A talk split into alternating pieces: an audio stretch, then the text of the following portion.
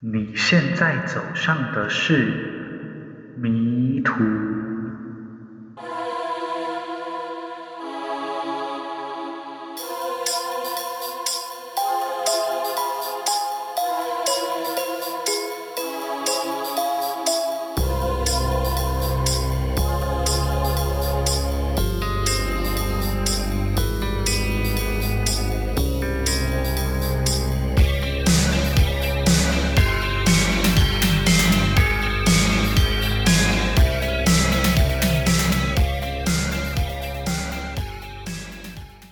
大家好，你现在收听的是《迷途》，我是浩。这次的案子呢是关于恋童还有乱伦，然后还带有一点邪教的成分。我觉得这类型的案件呢，会比一些血肉喷来喷去的案件还要恶心，所以就提前预警一下。在开头之前，我还是要先讲一下 Instagram 的账号。那这个账号是 Astrayme2，A S T R A Y M E T O O。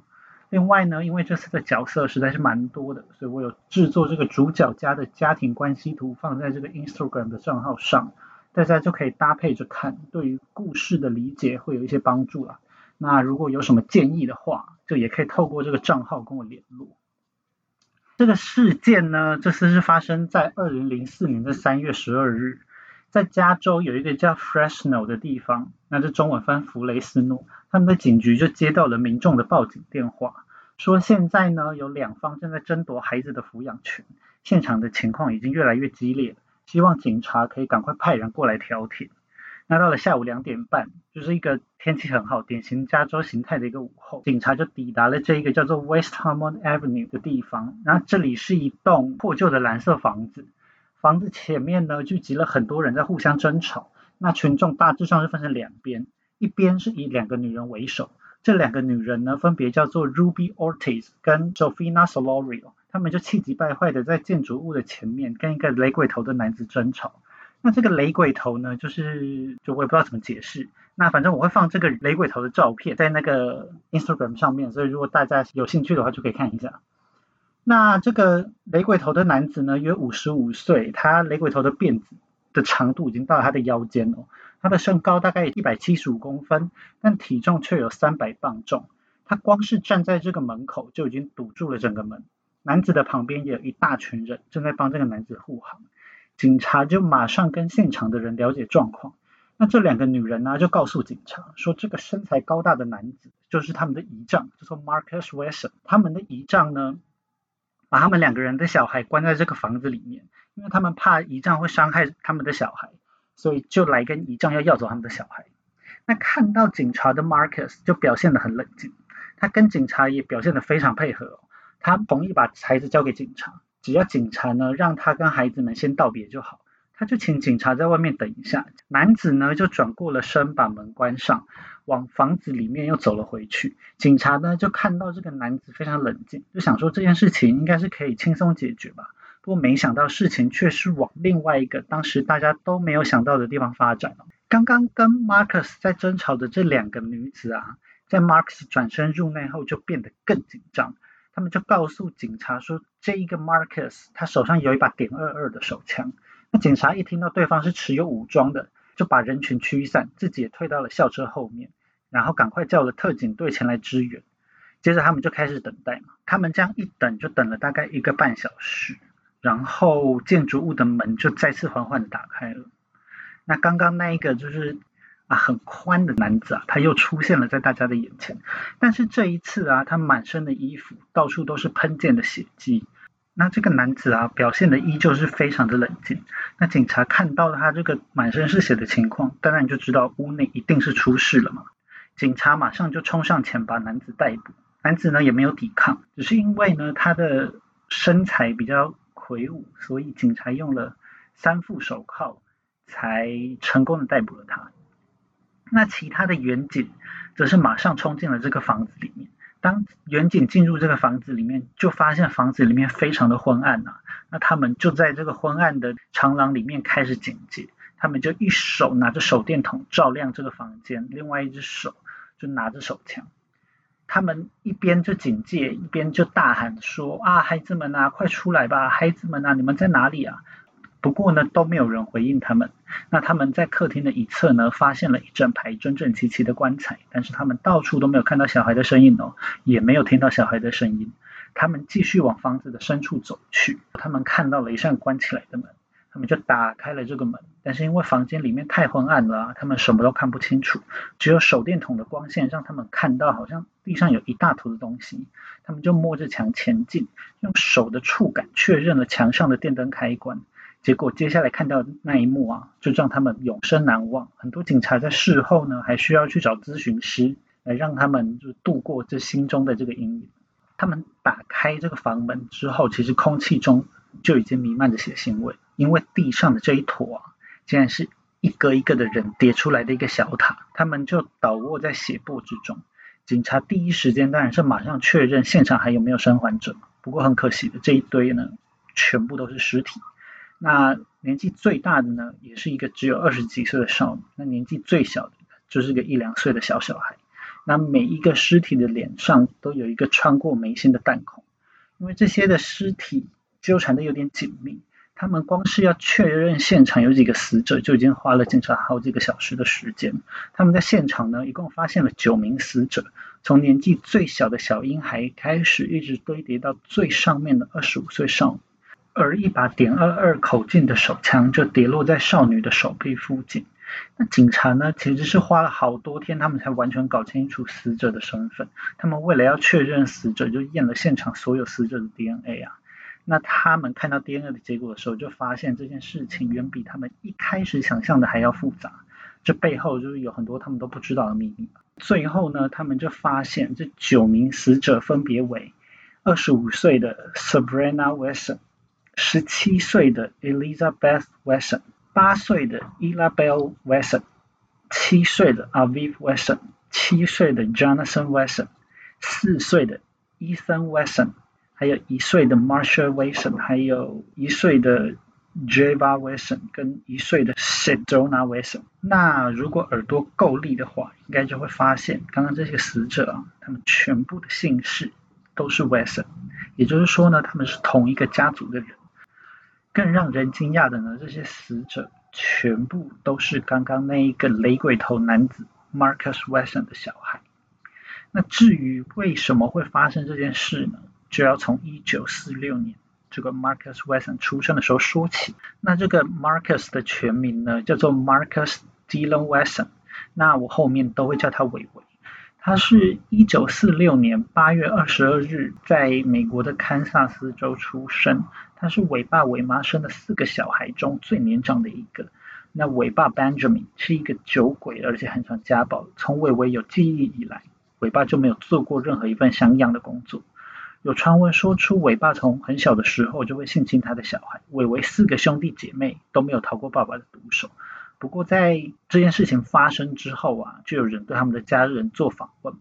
在访问之中，伟伟的妹妹她并没有直接的回应这个指控，但是她就说，当伟爸喝醉了酒之后，就会对他们这些小孩又亲又抱。那他们为了保护自己，他们一发现伟爸喝醉哦，就会马上躲起来，一直到尾巴清醒了才敢出来。那还有另外一个伟伟小时候的朋友也作证，说自己小的时候啊，伟爸曾经给过他五十块美金，然后叫他帮。尾巴口教，那尾妈 Carrie 呢，则是一个非常热衷于宗教的人。尾妈会要求全家每天读圣经，若是小孩子不服从，尾妈就会用电线鞭打他们。那在尾妈的教导之下呢，伟伟从小就是属于一个叫做 Seventh Day Adventist 基督复临安息日会的教徒。这个教会呢，在台湾也是有分会的。接下来我要讲的，跟这个教会其实没什么关系，基本上都是微微随便乱掰的一些东西。那虽然家庭其实是不是很幸福嘛，因为爸爸又会打他，妈妈如果你不遵循教义也会打他。但是认识伟伟的人呢，都会说伟伟是个好孩子，而且伟伟很会唱歌。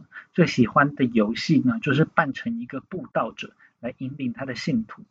伟伟很享受成为大家的焦点。那这个布道者的游戏呢，也会贯穿整个故事，因为这是伟伟一生之中最爱的游戏。嗯，伟伟的妹妹在刚刚那个访问中啊，也有讲出伟伟小的时候啊，就是一个很有爱心的人，他有着能够治愈小动物的天分。伟妈说啊，她曾经看到一只濒死的狗。虽然伟伟并没有动物医疗的相关知识，但是伟伟就是知道要怎么去救那一只狗。不过稍微长大之后，伟伟的评价就没有像小时候这么好了。在学校的时候呢，伟伟表现的其实并不突出。高中的时候，甚至因为学分不够，他就没办法毕业嘛。他在学业上不行，人际关系上也不太 OK。因为伟伟就是那种在班级里面一言不发，一个没注意他就会隐没在人群之中的那种透明人。最有印象的点就是他会在大家穿着很休闲的时候，伟伟竟然会穿西装去上学，然后打领带。那因为他这样奇装异服，然后平常又都不太讲话，就是个在班上其实就是个怪人了。所以他在学校呢就成为了被霸凌的对象。那伟伟的生活呢，据他自己所说，他是在找到了宗教信仰之后，他才开始感受到平静。不过他的这个信仰跟伟妈教给他的那些其实并不完全相同。他是把他从小所学到这个基督复临安息日会的信仰，融合了很多他自己的价值观。那这些价值观呢，我觉得在别人眼中，他就是有点像邪教，就对，因为可能内容都有点乱七八糟，不知道说什么。他就融合了这个信仰跟自己的价值观嘛，写了一个新版本的圣经。那其中一个点呢，就是他。写了一些内容，就是合理化，像是多配偶这个行为。那多配偶在第三集就是讲 H 君那个故事的时候就有提到，英文叫做 polygamy，P O L Y G A M Y。如果有兴趣的话呢，就也可以回去听那一集。那还有另外一点呢，是这一集的主轴乱伦。那乱伦的英文呢叫做 incest，I N C E S T。总之，他就把这些东西合理化就对了。那除了一些行为的合理化以外，伟伟还在里面写啊，他就是神，然后还有他跟耶稣都是吸血鬼这一类，就是很荒谬的言论就对了。而且伟伟后来呢，就一直用这一本他自己编的圣经，向他的受害者，大部分都是他的家人来传教、来布道，就是他最喜欢玩的布道游戏。那十七岁的时候，伟伟从高中退学嘛，他就加入了军队，他在。军队的时候呢，是一个医护兵。在一九六八年的时候，他荣誉退伍，他就搬到了加州的圣何西。圣何西在圣何西这个地方呢，他就遇到了年长他十三岁的 Rosemary Materina。呃，那这个 Rosemary 呢，我之后就会叫她咪咪。咪咪这个时候呢，是一个已经生了八个小孩的妈妈。但伟伟非常开心的接管了这个大家庭，因为伟伟觉得啊，这个咪咪的家庭就像是一大群迷途的羊。非常需要他这一个牧羊人来引领他们回到正确的方向。不久之后呢，咪咪就怀了伟伟的小孩。但是比起当爸爸，伟伟对咪咪的八岁女儿 Elizabeth 更感兴趣。那这个八岁的小女孩呢，也就是后来伟伟的老婆，那我后面都会叫她伟嫂。那这个时候的伟伟只有二十二岁，伟嫂呢就像是伟伟的新玩具。那伟伟就开始了他的十年养成计划。那实际上还不到十年哦，他就告诉了韦嫂，说是上帝的旨意，要他们两个人注定成为夫妻。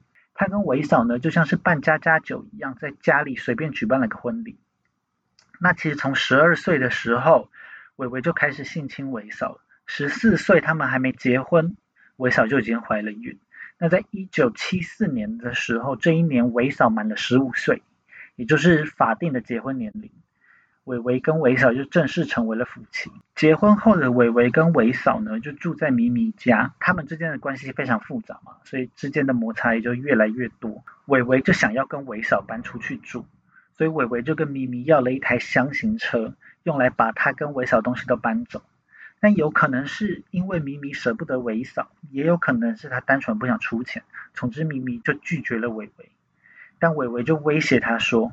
如果不给他们一台箱型车来载东西的话，他就让咪咪再也看不到他的儿子。那一听到伟伟的威胁，咪咪就屈服，给了一伟伟跟伟嫂一台箱型车之后，伟伟跟伟嫂就消失了无影无踪了。那在离开咪咪之后啊，伟伟跟伟嫂一共生下了十个小孩，除了一个小孩就是出生不久之后就早夭，另外九个人呢都成功长大成人，分别是五个儿子跟四个女儿。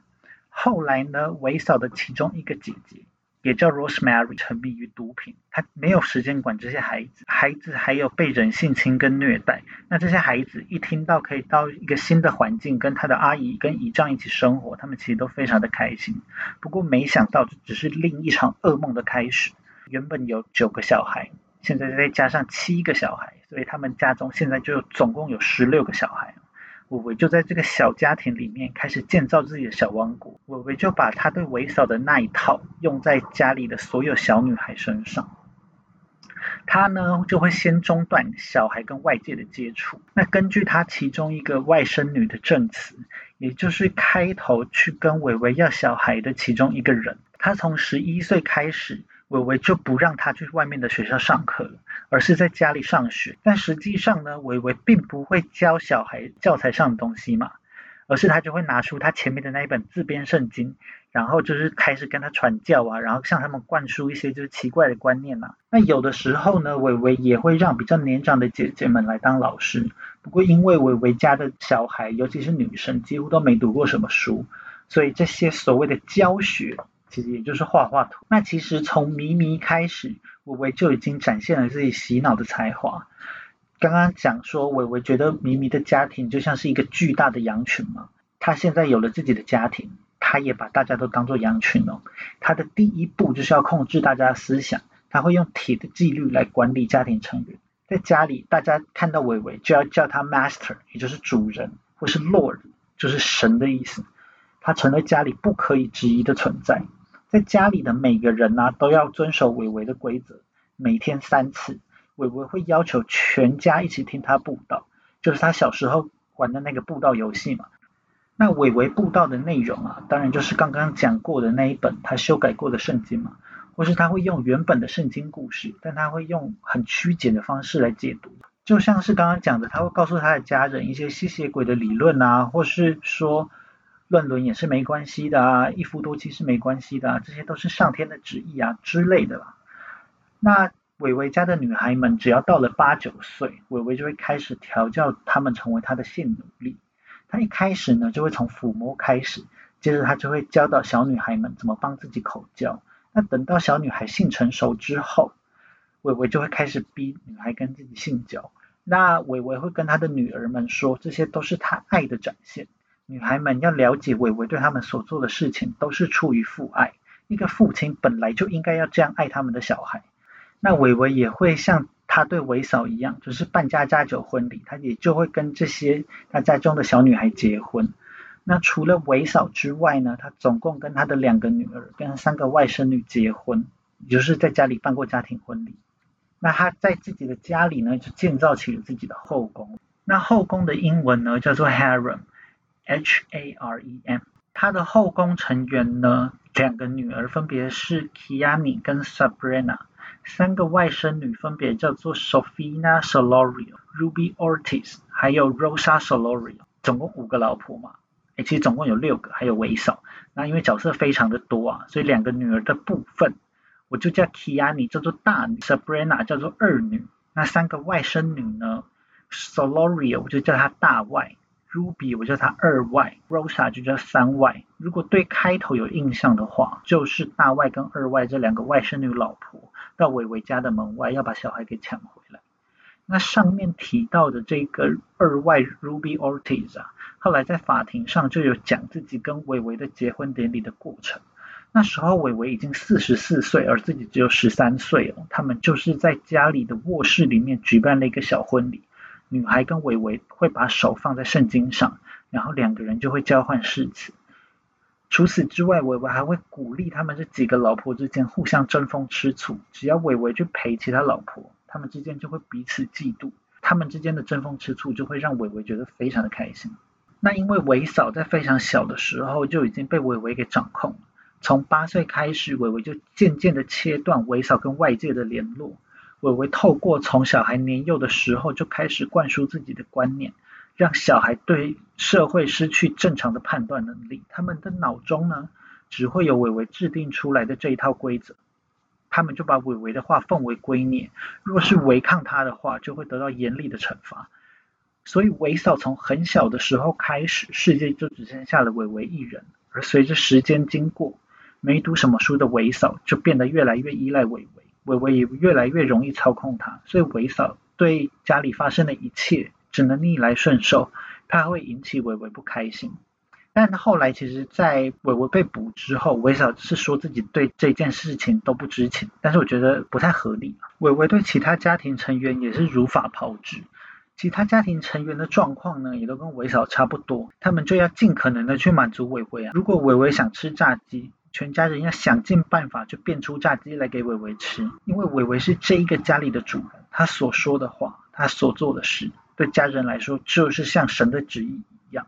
那他在家里也是把伟爸伟妈那一套学得很好，他会用电线啊、棒球棍或是拳头等等来暴打他的小孩，或是呢还有一个他很爱用的工具，就是呢他会拿一根棍子，然后在上面缠上很多的胶带。那有了胶带当缓冲，打小孩的时候并不会就是打到他们骨裂啊，或是骨折，但是还是可以让小孩吃到苦头，被打得痛不欲生。那身上的伤就可以让小孩们记起教训了。那伟伟其中一个儿子叫做 Serafino。这个 Serafino 呢，他光是因为偷吃了一口花生酱，就被连续打了三十天，而且是每天照三餐打。即使是小婴儿，他也不放过，只因为小婴儿不断的哭闹，伟伟就把一个一个月大的小婴儿打到流血。那这个小婴儿还是他自己的儿子。大外呢，曾经想要偷跑到外面去，伟伟甚至直接拿一把刀往他的胸口刺过去。那二外呢，有被发现在外面跟男生有说有笑。回去，伟伟也是直接就一顿痛打。伟伟啊，就会告诫小孩们说啊，外面都很危险哦，所以你们都要待在家中。若是伟伟发现家里的小孩，特别是女生跟外界有太多接触的话，伟伟就会狠狠的修理他们。在伟伟家中的男女也都是严格分离，也就是说，伟伟的儿子们呢，不能跟女儿有太多的接触，他的外甥也不能跟他的女儿、外甥女有太多的接触，因为依照他自己的价值观。只要有接触的话，不管是兄弟姐妹，最后就是会走上性爱这一条路。而在他每天的洗脑之下，他家里的小孩可能也不会觉得跟亲人发生性关系是一件奇怪的事情。就像是伟伟的其中一个儿子叫做阿美，他对伟嫂的其中一个外甥女很有兴趣。那他们其实之间就是表兄弟姐妹的关系嘛。那在一般人的观念中，这样当然算是乱伦。但因为可能在伟伟的家庭中长大，所以他们就没有觉得这是什么奇怪的事情。这个阿美呢就很想跟这个外甥女结婚，伟伟就警告他家所有的男孩离家里的女生远点。如果有人想要挑战他的权威，他就会向上帝祈祷，希望上帝可以 remove the offending entity，也就是说他要除去这个令人不爽的个体。那这言下之意就是杀了他嘛。伟伟这家儿子们呢，如果要女人的话，就自己去外面找女人。所以伟伟的儿子都在能够自己谋生的时候就被赶了出去。他并不想要家里有其他的男人跟自己抢女人。一九九三年的时候啊，伟伟就把所有的家庭成员都叫过来看电视，因为当时呢电视上正在播出大卫教跟 FBI 的对峙。那这个大卫教叫做 The Branch Davidians。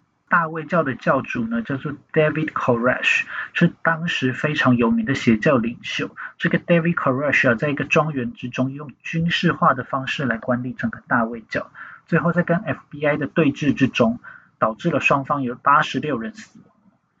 总之，伟伟就看到 David 的故事之后，他就大受启发，他想要效法 David 一样，用军事化的方式来管理自己的家人。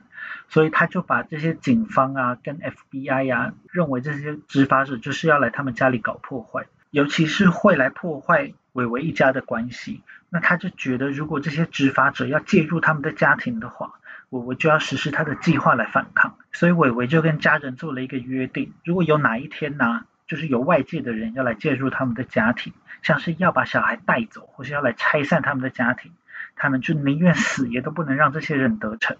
伟伟的家人呢，就要学会使用枪，在有外人要介入的时候，就要实施他们事先定好的计划，先互杀再自杀。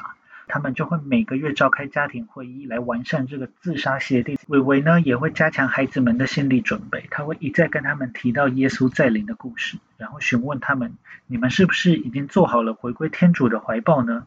那这边回归天主的怀抱，也就是问他们有没有做好死的准备嘛？一样是受到这个 David 的启发，伟伟就开始认为上帝的旨意啊，就是要让人类在世的时候，尽可能生下越多孩子越好。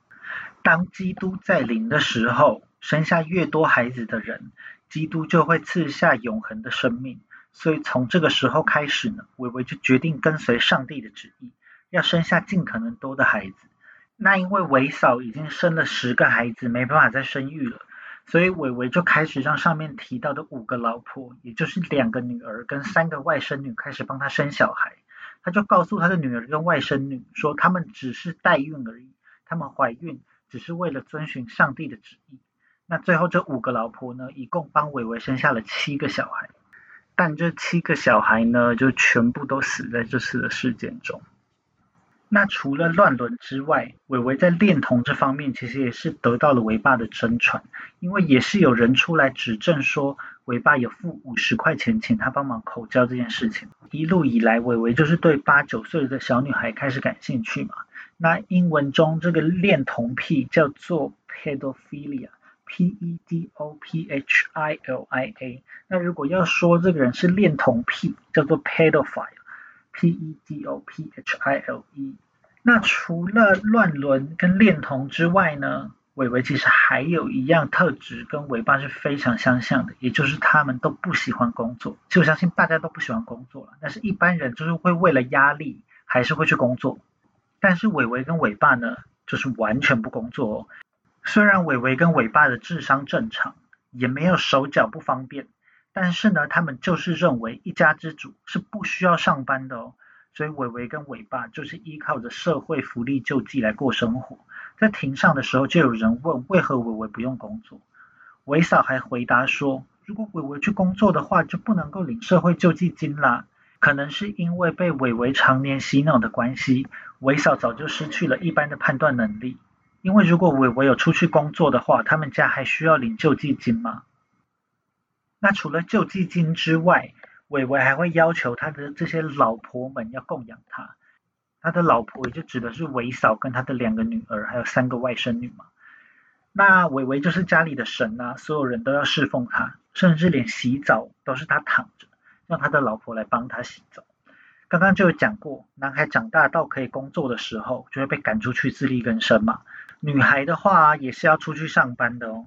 女孩们在家的生活是无穷尽的劳动，她们不仅要照顾好小孩，家中的打扫啊、煮饭啊等等，也都是由这些女孩负责。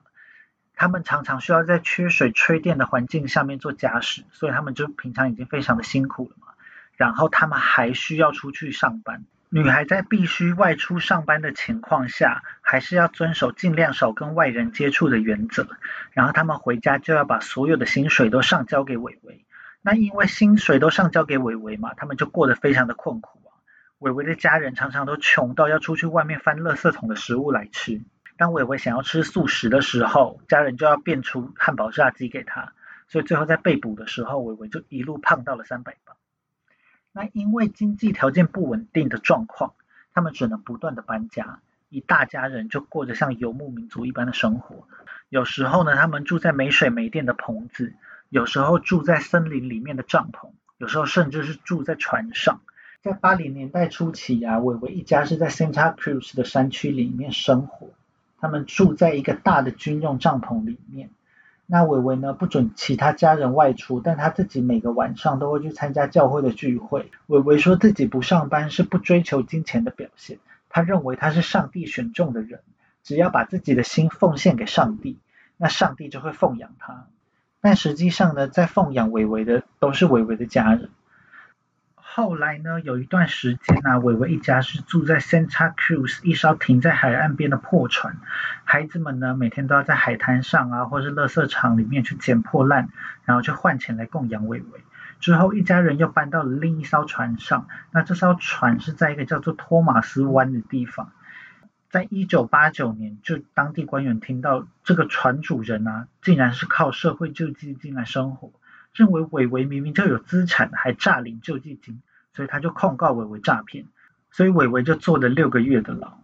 虽然伟伟一家人呐，他们住的地方人都不多，不过当地的人很多都对伟伟一家很有印象，因为伟伟一家人的居住环境很糟糕啊，像是他们所住的床外形就非常的破烂，木头都已经腐蚀了，金属还生锈，那这样的环境里面竟然里面有住人，但令这些邻居印象最深刻的就是伟伟家的女人啊，不管天气如何。他们都是穿着长袖长裤，脸上还会围着面纱，完全不想让其他的人看清楚他们。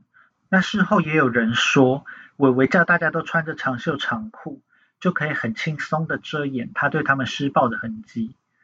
那这些邻居呢，就是说有时候看到伟伟后面跟着一排包的密不透风的女人，这样的画面就让他们印象很深刻。在事情发生之后，很多邻居都出来马后炮。纷纷说他们在事件发生之前就早就觉得伟伟这一家一定是有问题的，像是有人从他们的船上闻到臭味，怀疑他们的生活环境根本就不过关，但他们没有采取行动。那有人看到伟伟家的女儿怀孕到便利商店里面买尿布，虽然心中疑惑为什么这些很少跟外界接触的女孩们怀孕了呢？但是他们也没有采取什么行动哦。有的人看到伟伟在讲话的时候，女孩并没有专心的在听。伟伟就直接大力的扯女孩头发，一路把女孩扯回家。但他们看到这种画面，他们也没有采取任何的行动。到了二零零三年的秋天，由于当地的政府就认为这个烂拖船的居住环境实在是太糟糕了，尤其是对小孩来说非常的不安全嘛，所以就下令要伟伟一家赶快搬离这个船。伟伟一家就只好搬到了 Fresno 一栋破旧的办公室。我是觉得伟伟都不上班，还是能买得起房子，也是算是蛮厉害。然后他们在这个办公室的外面还停了一台巨大的校车。当搬到了 Fresno 不久之后，伟伟就买了十几个桃花心木的棺材放在家里。外界就推测说啊，这是因为伟伟沉迷于吸血鬼传说的关系。前面也就有提到伟伟说自己是吸血鬼嘛，伟伟还会要全家人一起看吸血鬼的电影。然后小孩的中间名有些也是用吸血鬼来取的。伟伟不觉得同时信仰基督教跟吸血鬼有什么问题。因为他觉得这两个都是永生不朽的存在。伟伟一家人呢，知道自己这么奇怪，搬到 Fresno 之后，当然也是不想引起他人的注意嘛，所以他们根本就不融入当地的生活。孩子们也几乎都不出门，大人呢，除了要赚钱以外，也不准离开伟伟的家。那伟伟一家人呢，为了不让邻居起疑心，就要过得很低调嘛。但当地的官员呢，还是注意到这栋办公室里面有新的住民搬了进来，于是就来找伟伟。告诉伟伟说，这栋办公室呢，里面是不能够住人，而且也请他们想办法把门口的那台大校车给处理掉。他们给伟伟的期限就是二零零四年的三月十二日。不过这个居住的问题当然是永远都没办法解决了，因为就在那一天的下午，就发生了开头所说的那个惨剧。那二外呢，在长大的过程中，其实有不断的尝试逃跑，实际上要从伟伟家逃跑并不难。因为伟伟其实也没有办法一百 percent 的掌控这么多人的行踪，像是有一个女儿叫做 Gypsy，她就在二零零三年的时候逃跑，二外其实也成功的逃亡了三次，但她离开之后又发现外面的世界虽然大，但是其实都找不到她自己的容身之所，再加上她有帮伟伟生了一个小孩，所以她放不下这个小孩，那伟伟也早就告诉过她，你要走可以，但小孩一定要留下。那二外就放不下心他的孩子嘛，所以又都再回到了伟伟身边，一直到他二十二岁的时候，他才真正下定决心，即使抛弃小孩，他也要永远的离开伟伟。但他这次逃跑才发现，原来伟伟从小到大建构出来的世界就是一个巨大的谎言。害怕小孩安危的他，就伙同同样也已经逃离伟伟的大外 Sophia，他们两个人就一起去找了伟伟要孩子。他们又揪了许多亲朋好友，一起前往了伟伟所在的那个办公室前面。那时间就回到了开头那边，三月十二日下午两点，大外跟二外啊就揪众抵达了伟伟的房子。大外就冲进房子里面要寻找自己七岁的孩子 Jonathan，他在房子里面找到了 Jonathan，并要把他带走。但是三外啊，也就是大外跟二外的妹妹，是伟伟非常忠实的拥护者。看到自己的姐姐要来把小孩抢走，就马上把 Jonathan 又抢了回去，然后把 Jonathan 关到了屋子里面。大外当然是不甘心自己的儿子就这样被抢了，所以他就想要破门而入，但是伟伟就挡在门边，不让这个大外进去。屋子里面还有几个伟伟的拥护者啊，就大声骂这个大外跟二外，叫他们是 Judas 啊、Bitches 啊，或说 Horse 啊，也就是背叛者啊、婊子啊。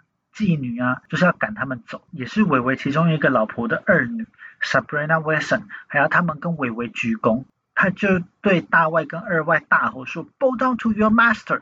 那两个姐妹带来的人啊，也不甘示弱，于是两边就渐渐演变成互骂，情绪就渐渐高涨起来。由于这个大外跟二外都知道伟伟受到这个大卫教的启发，跟家人有自杀协定的这件事，就知道家中有枪，所以他们两个人都非常的紧张啊。但是警察呢，却坚持不愿意破门而入。事后有好几个人都跟警察说，他们在等待的那段时间有听到枪声。有些附近的邻居也听到了枪声，像是其中一个邻居啊，说他大约在三点半左右的时候听到了枪声，他马上就跑到外面来查看，然后还听到有女人在哭喊说 “Not my babies, not my babies”，就这个女人在恳求某人不要伤害她的小孩。那还有另外一个邻居，是他当时在前院，他说他连续听到了好几声很像爆炸的声音，但因为他以前从没听过枪声。所以他没有办法判断这些爆炸声音到底是不是枪声，就对。虽然现场有很多人都说他们听到了枪声，但是在现场的警察呢，却说他们全部都没有听到枪声。那在伟伟被捕之后啊，当然就开始了对伟伟的审判。那伟伟当时的保释金呢，高达了九百万美元，就是因为有做 DNA 检测嘛，他们就发现伟伟一家这个近亲相奸跟乱伦的事实。那最后呢，是以九起的谋杀罪跟十四起的性侵罪起诉了伟伟。不过伟伟对所有的罪行全部都拒绝承认。媒体也有去访问伟伟家剩下的成员，像是伟嫂啊、大女儿 Kiani 啊，还有三外甥女 Rosa，他们就都有出来支持伟伟。他们就说伟伟根本就什么都没有做错啊，他们觉得伟伟是非常好的爸爸，非常好的老公。那伟妈也有被采访，那伟妈并没有表态，她只说如果伟伟是有罪的呢，那就要接受惩罚。但是她是个相信圣经的人，所以即使伟伟有罪，她也不觉得需要死刑。她觉得伟伟只需要在狱中读读圣经，好好忏悔一下自己所作所为就好。在狱中的时候啊，所有的会面都有偷偷的录音。伟伟在狱中的时候还写了乡村歌曲，唱给来探访他的人。他就跟探访他的家人说，他觉得他最近啊，脑中一直有电流流过，这是因为上帝给了他一个天使的脑袋。这样的情况是除了在创世纪的时候从来没有发生过的事情。那创世纪的时候会发生这样的事情呢，也只是因为当时人类跟天使还没有明显的隔阂而已。那伟伟的案子呢，就在二零零五年六月的时候，在 Fresno 的高等法院开始了审判。不过呢，他的案子在当时并没有受到很多的瞩目。最主要的原因呢，是因为当时有另一起更轰动社会的案子，也就是那时候有那个 Michael Jackson 性侵男童的案件的判决出炉，所以伟伟的案子呢，焦点就有点被抢走。伟伟的律师啊，就在庭上讲述了一个就是。跟我们刚刚叙述有点不太一样的故事，指出啊，这个二女 Sabrina 才是当天事情的真凶，是她将其他人一个一个对着眉心开枪射死，然后最后又自杀。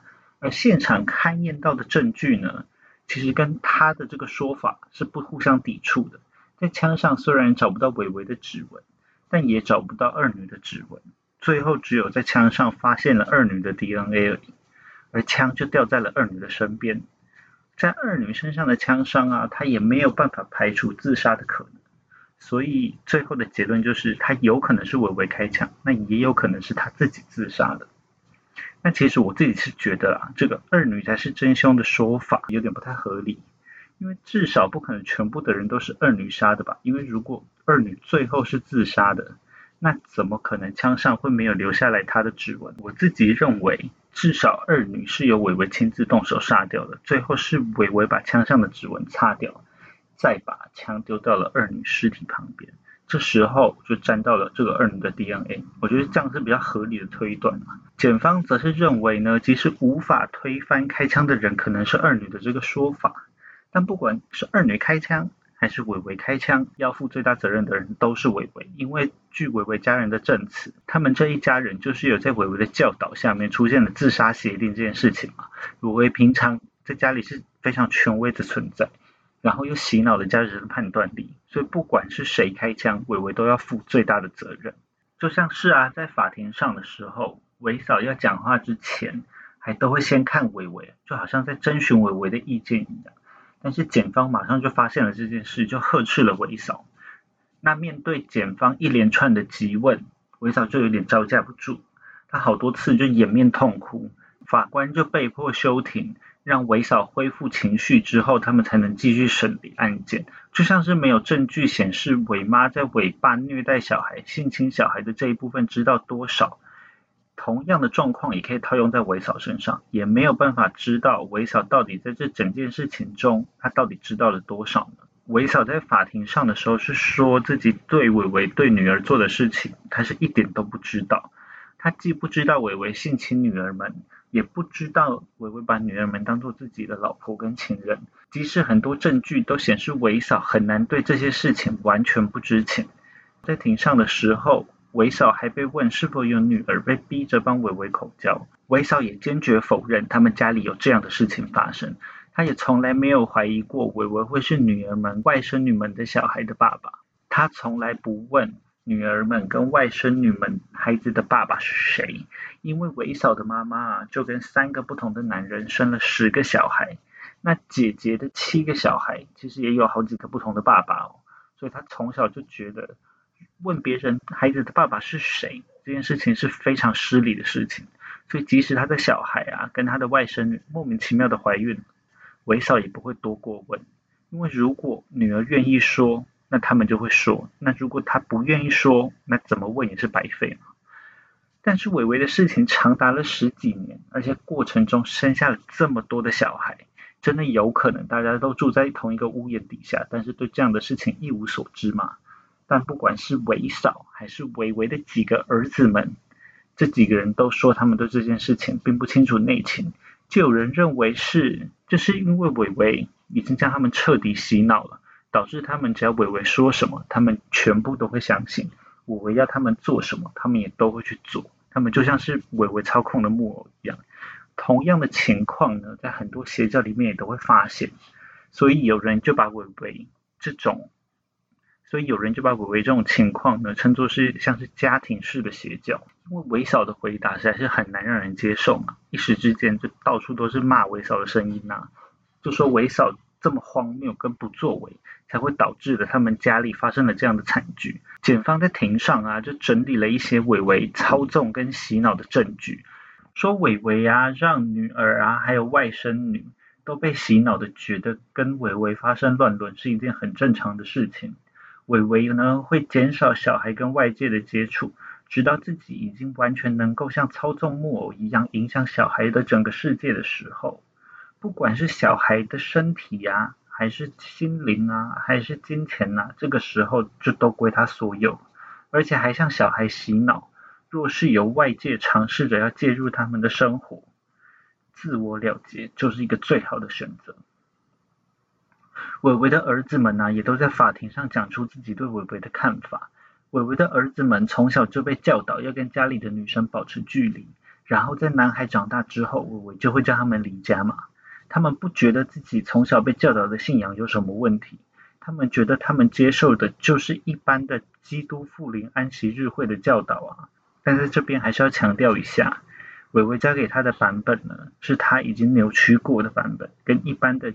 基督复临安息日会是完全没有关系的。像三十岁的长子 Dorian 就并不相信大家对伟伟的指控，他觉得伟伟呢就是世界上最好的爸爸。那二十九岁的 Adrian 呢，则说自己以前曾经有过怀疑，因为家里出生的小孩都长得很像伟伟啊，尤其是鼻子简直就跟伟伟一模一样。二十二岁的伟伟 Junior 就说他以前很惊讶，他的姐妹跟表姐妹。都在不被允许谈恋爱的状况下怀孕了。伟伟就告诉伟伟 Junior 啊，他的姐妹跟表姐妹啊是透过人工受孕怀孕的。虽然听起来很荒谬，但他一直以来被教育的都是不可以质疑伟伟。也因为伟伟 Junior 后来就离家了，所以他也没有针对这方面继续深究。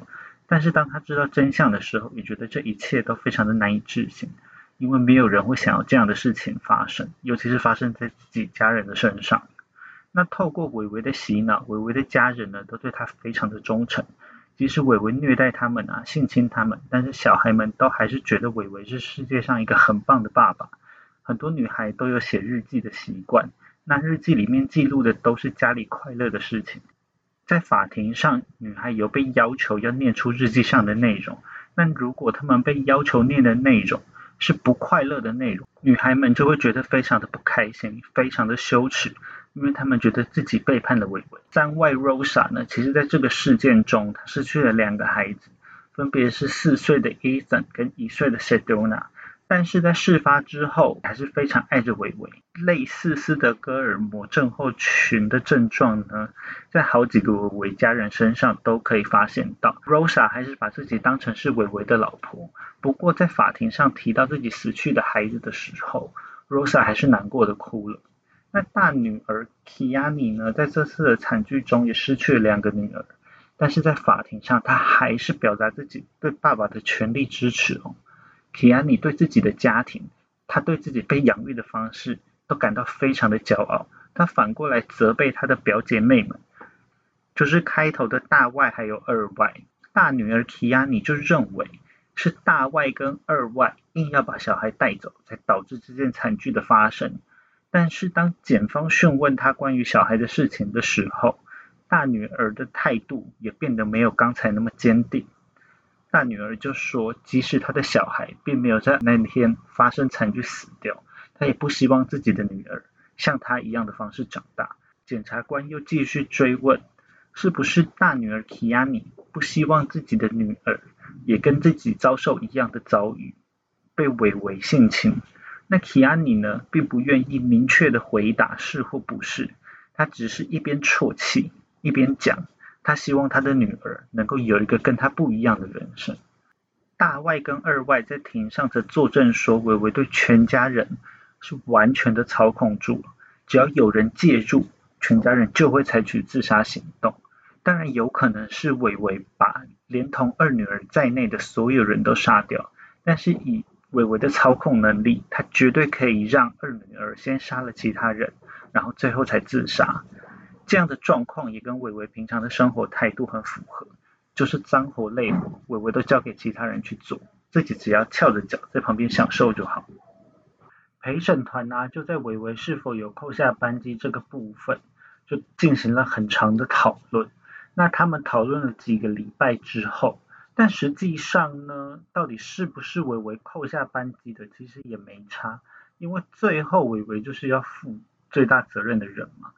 所以最后陪审团在二零零五年六月二十七日的时候就决议，伟伟在九项的谋杀指控，还有十四项的性侵强奸指控，全部都是有罪的。那伟伟也因为这九项谋杀就被判处了死刑，那十四项强奸罪呢，又被判处了一百零二年的刑期。这时候伟伟因为身边已经没有这些家人啊、老婆的照顾。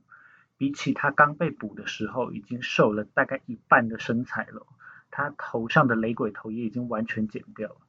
那听到判决的伟伟呢，是面无表情，好像很多犯人都喜欢在听到判决的时候面无表情。不过呢，很多伟伟的家人都在旁边默默的哭泣。那伟伟呢，现在是在圣昆丁监狱里面服刑。这个监狱呢，是美国关押了最多死刑犯的监狱。不过，因为加州政府已经签署了这个死刑暂停命令，所以伟伟的死刑其实是并不会被执行的哦。今年也就是二零二一年，伟伟已经七十四岁了，那他最有可能的结局就是在监狱中老死。那在二零零九年的时候啊，伟伟幸存的家人就有出来接受媒体的采访。虽然事情已经过去了好几年，这些幸存的家人也都努力的想要往前走。但是他们自己说，他们还是会被这过去的梦魇给缠绕。那也有人听到他们是韦维家的人，就歧视他们。女儿 Gypsy 呢，在前面的故事中戏份比较少，因为在这个案子发生之前呢，在二零零三年，这个 Gypsy 十九岁的时候，他就逃离了韦维的魔掌，因为他觉得啊，他家里发生的这些事情一定是有问题的。结果离开韦维家之后，Gypsy 就去上学嘛。就马上发现到自己的遭遇是真的非常的可怕，不过他并没有勇气把一切揭露出来。他在受访的时候就说：“我希望有一天我醒来的时候，发现我其实是另一个人，但是很不幸的，我必须要背负这些过去过一辈子。有些人会把伟伟一家的人都当成魔鬼。”却忘了，我们也只是挣扎往上爬的受害者。之前因为偷吃花生酱而被连续殴打三十天的儿子 Seraphino 也有接受采访，那但是在事发当天的时候，Serafino 他还是伟伟最有力的拥护者之一，一直努力阻挡着外人进入到伟伟的家中。而知道真相后的他完全不敢相信。他在受访的时候就说：“因为这件事情，我变得不相信任何人。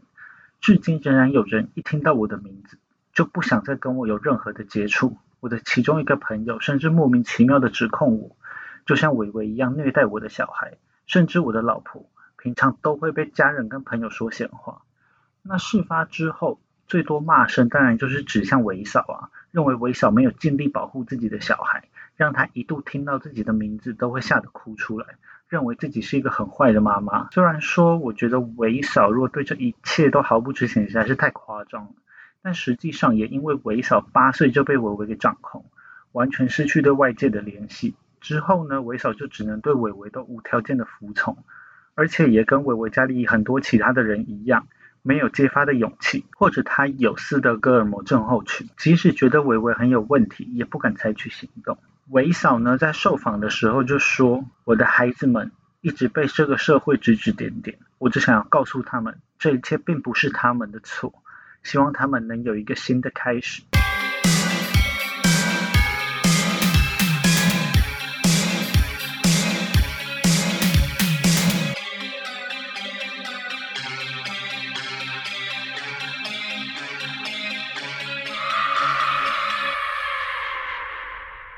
不知道大家喜不喜欢今天的案件呢？如果有任何的建议呢，都可以透过 Instagram 账号跟我联络。那最后呢，我跟大家分享一个，就是跟今天的这集有一点相关的旅游经验。在这个案子里啊，有提到伟伟一家曾经住在 Santa Cruz 山区的帐篷内嘛。虽然我没有去过 Santa Cruz，但之前呢，曾经有在冬天的时候去过优胜美地国家公园 Yosemite。那因为 Santa Cruz 跟优胜美地都在加州，虽然可能没有可比性，但还是分享一下，就是我在优胜美地住帐篷的经验。因为优胜美地是个很大的国家公园嘛，我们晚上就在国家公园里面过夜啊。那它国家公园里面就有一个帐篷区，虽然说是帐篷，但其实就像是小木屋一样，一间一间的建筑物。那我会把这个照片放在 IG 上面给大家参考。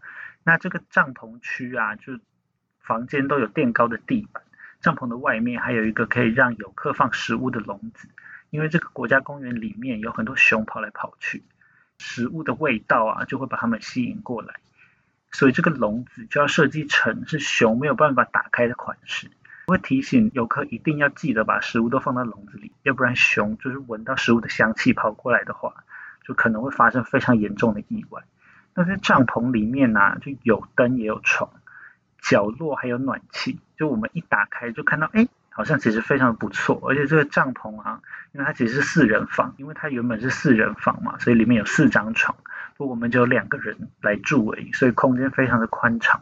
但我们就没想到这个帐篷啊，到晚上就变得非常的冷。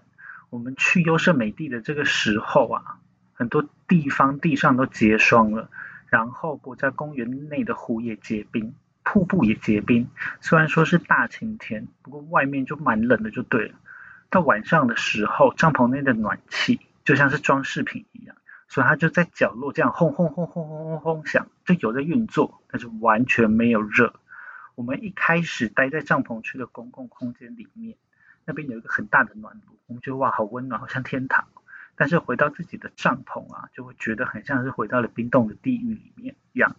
那因为我们完全没有预想到加州竟然会这么冷，所以只好把带来的所有衣物都穿在身上，连 T 恤就要都穿好几层，反正总比没有穿好嘛。幸好我们只有两个人啊，就可以一个人盖两人份的毯子，然后就这样一边瑟瑟发抖，一边睡到天亮。那幸好就那天没有被冻死，所以还可以在这边分享这个帐篷的体验。那虽然呢，Santa Cruz 是个。感觉很温暖的地方，跟优胜美地可能没有什么可比性。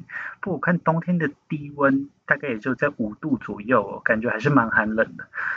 在他们这样子一大家子到处奔波的情况下，中间还有很多小孩出生，一整家人都没有在这个过程中被冷死，就觉得他们的生存力实在是太强劲了。今天的节目就到这边，希望大家会喜欢。那大家我们下次见。